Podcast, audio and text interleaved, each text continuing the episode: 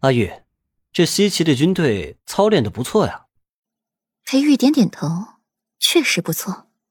似是察觉到了什么，裴玉把头扭一边，看到了远处高大的三个身影，唇角微翘。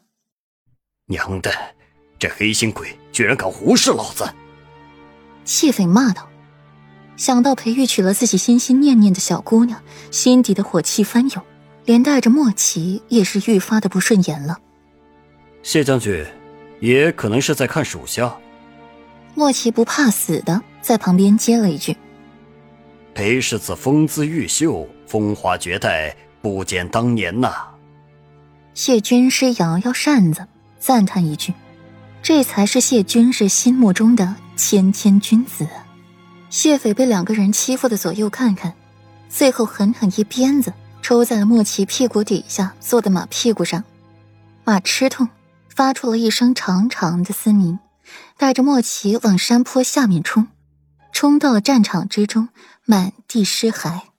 莫奇应变能力强，几乎瞬间投入了战争，一手杀一个，一剑杀三个。西岐军队刚开始仗着人数的优势处于上风。一炷香的时间过后，体力渐渐不支。两天两夜搭桥建桥，还要操练，今日又站了一上午，这体力早就跟不上了。耶律齐眼眸一眯，扬声道：“鸣金收兵，退回山谷。”面对耶律齐突如其来的指令，其他鲁满心不解：“将军，如今我们正处于上风，为何要鸣金收兵？”这可是大大的损伤了我军的气势啊！齐将军，这里地势窄，太子所教的阵法不好施展，唯有退回山谷，地势人和，才能将阵法发挥到极致。到时候诱敌深入，把他们一举歼灭。耶律齐说的煞有其事，其他我也不由得拒绝。看到遍地的尸骸左路，也确实不好施展阵法。回了山谷。那可是咱们的地盘。将军所言不错，来人收兵，回山谷。敌军西散零落的回山谷。谢斐本意穷寇莫追，裴玉确实执着着要剩下的三千精锐去送死。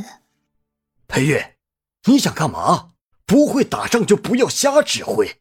再过几日，本将军那三十万大军就到了，到时候一举歼灭不就可以了吗？为何要让这三千精锐去送死呢？谢斐被裴玉气得不轻，就会瞎指挥。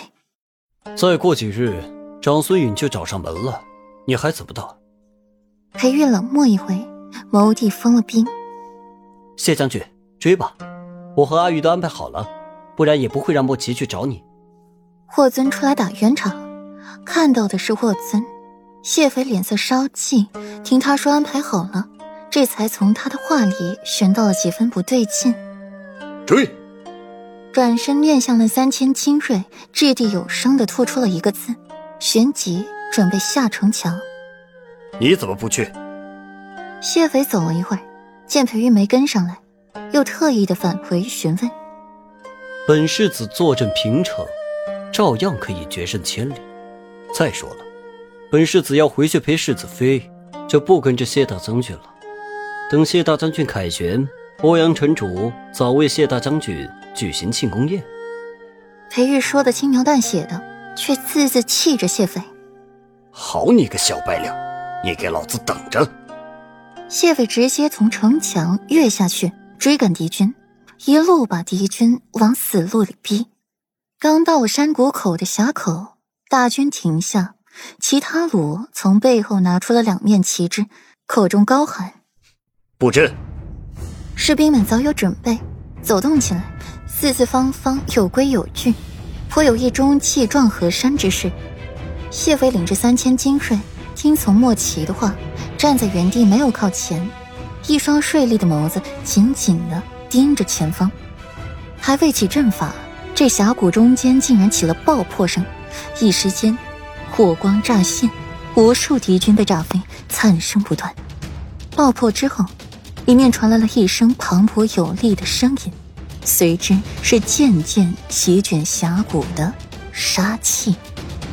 是我和，墨河身后是欧阳死士，仅听欧阳庆的命令，诛杀西岐军队。